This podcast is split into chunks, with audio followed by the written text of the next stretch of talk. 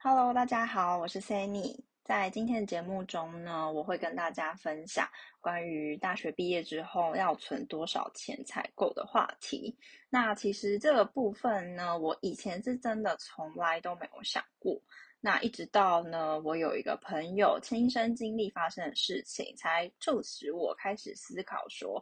呃，脱离了家庭的经济资源之后，我会需要用到多少的钱，才能够在这个社会新鲜人的时期做一个起步，然后又不会说过得太过于辛苦。今天的故事会分成两个区块，一个是我朋友的经验，然后另外一个是我自己亲身的经验来跟大家分享。那以下的内容呢，如果你有任何的想法，都欢迎到我的 IG 上面跟我做分享啊，我会开一个集中讨论的贴文。那或者是如果你是 Apple Podcast 的用户呢，你可以帮我打一个五星好评，然后留下你的心得与我分享哟。好，那嗯，就进入正题。我们的一个朋友呢，他是大概多我两岁，所以他在早我两年之前毕业这样子。所以他毕业的时候，我大概是大二升大三。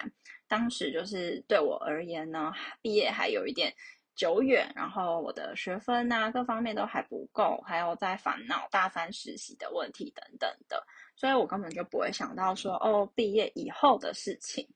那他的话是在中南部念大学的，然后毕业之后就上台北来准备找工作。他在毕业之前是跟另外两个朋友有约好说想要来台北租屋，然后三个人就找了很便宜的那种家庭式的房子，一间雅房只要五千五百块钱。那其实很不凑巧的，在他毕业之后。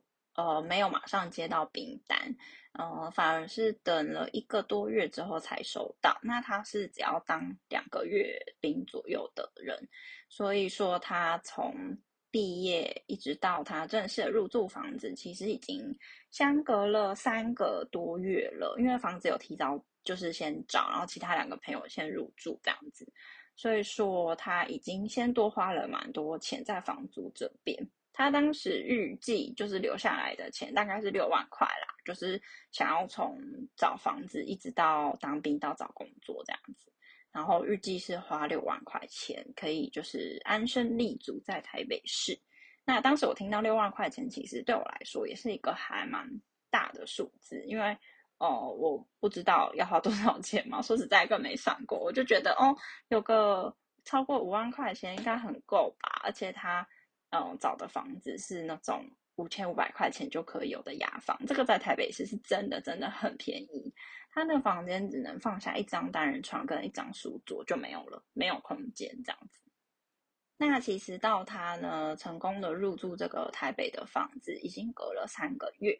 那再加上前面两个月的押金，加起来是五个月的房租钱。嗯，我们换算过来的话，大概是两万七千五百块钱。那他才正式的入住到这个房子，那距离他留下来的六万块钱，其实他已经只剩下三万出头了。然后再加上他中间其实还是会有一些些的花销嘛，所以我们就保守估计算他三万块钱好了。从他入住到这个房子之后呢，他也是没有马上的就找到了工作，大概有经历一个半月左右的时间。那这个时候他又付了两次的房租，也就是一万一千块。然后呃还有一次的水电，那个时候刚好是七八月嘛，九月要缴钱。大家其实就是开冷气开的蛮凶的，然后都是那种很老旧的双型冷气，所以当时的电费真的是很惊人，一个人要付两千块，所以加起来应该是有超过六千这样子。虽然呢，我又再帮他算，就是呃两千块钱的电费，这样子。他身上只剩下一万七千块钱了，在第毕业后的第五个月，只剩一万七千块。这个时候就是，当然大家都可想而知嘛。你再这样下去，如果还是没有找到正式的工作，其实是很辛苦的。那呃，这个时候呢，他就是去到了一个传统的面店打工。那这个面店的话，就是那种炒饭、炒面的那种热炒的哦小摊子，然后可以包他一餐吃饭。那其他的时间，因为哦他只有帮忙晚餐时段，所以白天的时间他还是可以正常的去呃找工作啊、面试等等的。那那个时候他的生活大概跟大家讲一下哦，他就是投履历，然后面试，剩下其他的时间都在睡觉，就是能睡就睡，因为睡觉你就不会有任何的花费，你也不用出门，你也不会觉得饿，因为你就是睡觉了嘛。然后他如果真的觉得很饿的时候，他会呃除了在面店吃饭之外，他会去买干燥的白面条，他就用这个白面条加盐巴或者是一些那种呃凉凉拌用的那种酱肉酱，然后这样子就拌着吃。如果说好一点，他会去买那种鸡汤粉或者鸡汤块，然后跟一些青菜，然后就是这样煮成汤面来吃，就是。他当时主要的生活，所以其实是真的蛮刻苦的。那就这样子，他有微薄的薪水，还有晚餐，然后加上他仅存的一万七千块钱，就这样子持续度过到六个月的时候，他就找到了一个呃。附近的工作虽然也不是心中最心仪向往的那一种大公司，但跟他的本学科其实也还蛮相关的，就可以赖以为生下去。故事讲到这里，大家就可以听得出来说，哦，这样子他从毕业当兵到他找到工作，大概历时是六个月的时间。即便他找的房子是五千五百块钱，非常便宜的雅房。呃，其实六万块还是不太够的。他到最后哦进公司，其实还要等一个月才能拿到当月的薪水嘛，所以他当时是几乎归零的状况。然后哦拿到了下一份薪水，就这样衔接下去的。所以当时我听到这个朋友的经验的时候，我就觉得哇，真的不行诶就是我我我不行诶 因为我当时的情况是我住在一个。八千七百块钱的套房里面，那它是很小间的套房，有卫有卫浴，然后呃小小的对内窗这样子。那我当时当然是觉得居住环境没有那么好，我希望可以换到一个呃有对外窗的套房，然后也会希望说未来可以跟男朋友同居，所以就可以说换到更大一点的房子，有两个人的费用加在一起嘛。但其实，在台北市呢，你只要好一点点的条件，你的价钱升得很快。所以我们找房子也是找得很辛苦。之后我可以再跟大家分享。好，那反正我当时的预算就是希望我一个月的房租钱可以花到一万一千块，也就是我那个朋友的两倍。对，这是我当时的想法啦，就是可以花到比较多的钱来租屋，然后想换取一个比较好生活环境。那接着呢，我就是有算了一下我平常的日常开销，我的呃一般费用的话，我一个月拿的零用钱是一万三千块钱，然后基本上就是花光光。额外如果说有留的钱，可能其实也就是给下个月花而已。所以说，就是我觉得一万三千块钱可以算是我的基本开销额。那我们刚刚一万一再加上一万三千块的基本开销额度，所以我每个月固定的支出是两万四千块，就是 很多诶，就是比起我那个朋友来说多很多诶。如果我想维持像现在一模一样的生活水平的话，那我就是简单乘以六，因为他是六个月才找到正式工作嘛。那我简单乘以六，我如果是六个月的话，我基本上呢要十四万四千块钱。我才能正常的生活跟租屋，一直到我六个月后找到工作这样子。当然，就是呃毕业后六个月找到工作是真的很粗估、很概估，也很夸张的状态啦。如果你不是很挑工作的话，你可能一两个月甚至一个礼拜你就找得到了。所以这个也是看每个人的不同的状况。那其实我之前抓的数字，我是希望自己可以存到十二万啦。那主要十万块钱是给毕业之后，然后两万块钱是我希望可以去毕业旅行。那当然，如果说有能力的话，我希望多存一点，因为我一开始想要去毕业旅行的目的地是夏威夷，当然，当然就是最后没有成型啦。然后，嗯，所以我当时就是。呃，做了三份工作，一个是一般学校里面的实习嘛，那他就会有基本的时薪。那我绝对不会去找没有时薪的实习，因为今天这个公司他如果不愿意给我钱，我不相信他会给我多好的工作内容，或者是善用我的能力。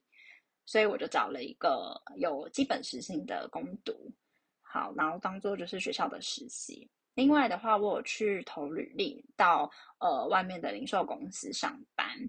然后那个打工的话，我一个月可以排到十五到二十天，就真的很多。因为那个攻读的话是可以假日的嘛，然后我一般学校实习就是白天的时间，所以我就有时候会衔接这样子。那那个外面的零售公司的话，大概可以给我一万五千块左右的收入。那接下来的话，第三份就是我偶尔会去外面接设计的案子。哎，对了，我本科是做设计的啦，所以我有时候会接一些小型的设计案，然后也搭配着学校的毕业制作嘛，因为其实毕业制作也蛮花钱的。我就是会希望可以在毕业制作跟设计案这边就取得一个平衡，不要让我花到太多的钱。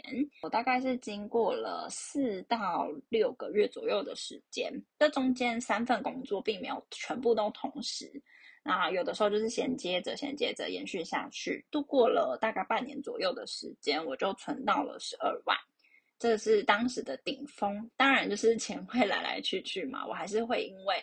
呃，有更多的收入就花更多的钱，这个是很明显的。我当时发现的情况，比如说我当时在零售公司，因为大家是排班的，所以我有时候可能下午五点我就吃晚餐了，然后一直到十一点下班。那那个时候我会肚子饿，所以我就会吃宵夜。那你想哦，如果说你一天晚上是吃一百五十块钱的宵夜，那你上二十天班，这样一个月就多三千块钱的支出，诶真的很多，因为你想，我原本的呃固定支出是一万三千块钱，那如果多三千，就是一万六，哎，多很多钱呢。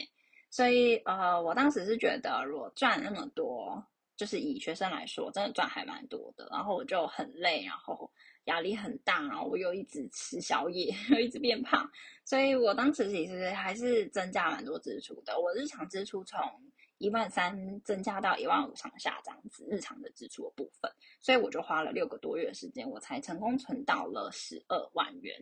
然后呢，我就成功去了我的毕业旅行。我的毕业旅行最后是去了巴厘岛。如果有兴趣的朋友的话，可以看我的 YouTube 影片，就放在资讯栏下面，会有我剪好跟同学去巴厘岛回忆。巴厘岛真的很棒。好，那最后我就剩下了十万块钱，想要租房、找工作等等生活的开销。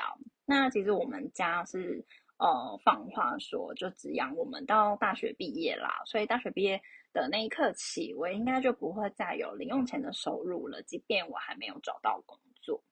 那我跟男朋友那个时候是呃找房子，真的一波三折，最后我们找到了在信义区的套房。那是一个楼中楼，一个月的租金要两万二，不含管理费。那哦，就是一个有警卫、有公社的一个很漂亮的大楼啦。那一个人的费用是一万一千块钱，是符合我当时的预算的。但其实很显然，我是没有算到管理费还有电费的，就是这些基本的开销其实是没有被我包含在里面的。我觉得这是一个很大很大的陷阱。那为什么呢？我们之后会再慢慢跟大家讲解。呃，我们押金加一个月的房租，我一开始就先付了三万三嘛，所以我的十万就只剩下六万七。好，那我后来呢是在毕业之后大概一个多月找到工作的。当时我的第二个月房租已经付了，然后也付了第一次的管理费。所以我们就出估一下，减掉一万三好了，这样是五万四，然后再加上我第一个月自己的生活费一万三，这样四万一。所以你可以听得到吗？真的很快速诶。我找到工作的时候，我身上户头里面钱已经不到五万块了。我原本预计留的钱是十万哦。好。那我就剩四万一，然后我就找到工作了。然后这个工作也是非常的奇葩，就是我下一集会跟大家分享第一个工作，真的很奇葩。最后我只做了两个礼拜，我就呃离开了。那中间我大概又休息了一个月左右，我才找到了第二份工作。那中间就当然有第一份工作的薪水啊，还有我中间自己留下来钱嘛。所以我到第二个工作领到钱的时候，我的身上其实都还是保有大概三到四万块钱的。即便我有很多很多的支出，那我也有就是相对应的收入嘛，还在持续中收入进来。所以呃，我当时其实觉得还蛮安心的一个状态。可是因为当然呃，其实社会新鲜人找工作薪水没有那么的高。所以这样子，我的预备金也在同年年底，就是十二月左右的时候呢，就是快要烧干。我们先不讲工作以后存到的钱哦，我讲的是我现在这个预备金，然后留给我的呃房子上面的花费，因为我没有算到，我没有算到管理费跟电费是很固定很大的开销。因为其实租屋一开始我们都是那个电费算三块半或四块嘛，比较没良心的可能会算到五块。那我第一次住到自己要交管理费、水电费的房子，就是台水台电啦。那我以为会蛮便宜的，但其实算下来一个月费用也不低。所以最后这四万一千块钱，就是我刚刚讲的，我找到工作的时候身上维持的三四万块钱呢。也慢慢就是用掉，用在这些管理费、水电费上面。额外工作呢，后面存到的钱，我只会再跟大家分享我的用途，还有我的计算方式。那为什么今天会想要跟大家聊这个毕业存钱的部分呢？我觉得这样子预先准备、预先规划的想法呢，真的是拯救了我在毕业之后的生活。我好多朋友他们都是很辛苦，然后找到工作之后，房租都快付不出来了。然后，呃，甚至是说，好不容易勉勉强强获得了一个工作，可是薪水很不如意，然后他也不知道他的生活要怎么继续，要怎么，呃，有办法养活自己。我就觉得，哇，这个如果说并不是在我毕业前一年到一年半就已经想到的事情的话，那真的不可能呢。就是如果我毕业前半年我才知道这件事情，我存的钱也只够毕业旅行的话，那我真的不要想了。不过呢，我觉得也不是说。所有人都应该要存十万到十二万左右，我觉得应该要看大家的生存环境，还有每个人的背景不同。比如说像，呃，如果你选择的房租是比较便宜的地区，你只要五千五百块钱，你就可以租一个雅房就可以住的话，你当然不用存到十万块钱。或者是说，可能你的毕业收入门槛就是比较高的，你可能毕业前就已经找到工作了，那你这样子的过渡期呢，其实也是比较少的。那接下来的话，还有一种是你的工作就跟你原本的家庭在同一个地区，你不需要租屋。那其实家里也有饭给你吃嘛，你就不需要太多的金钱花销，你只要正常找到工作就可以顺利接轨了。所以这个部分呢，就是提供给各个即将毕业的人。如果你已经毕业很多年了，那也欢迎你跟我分享你之前的经验跟想法喽。那一样可以在我的 IG 上面找到我所有的资讯，我会放在资讯栏里面。那就期待你们的心得分享喽。下一集我会再跟大家分享我的第一次工作经验。今天就先到这里，大家拜拜。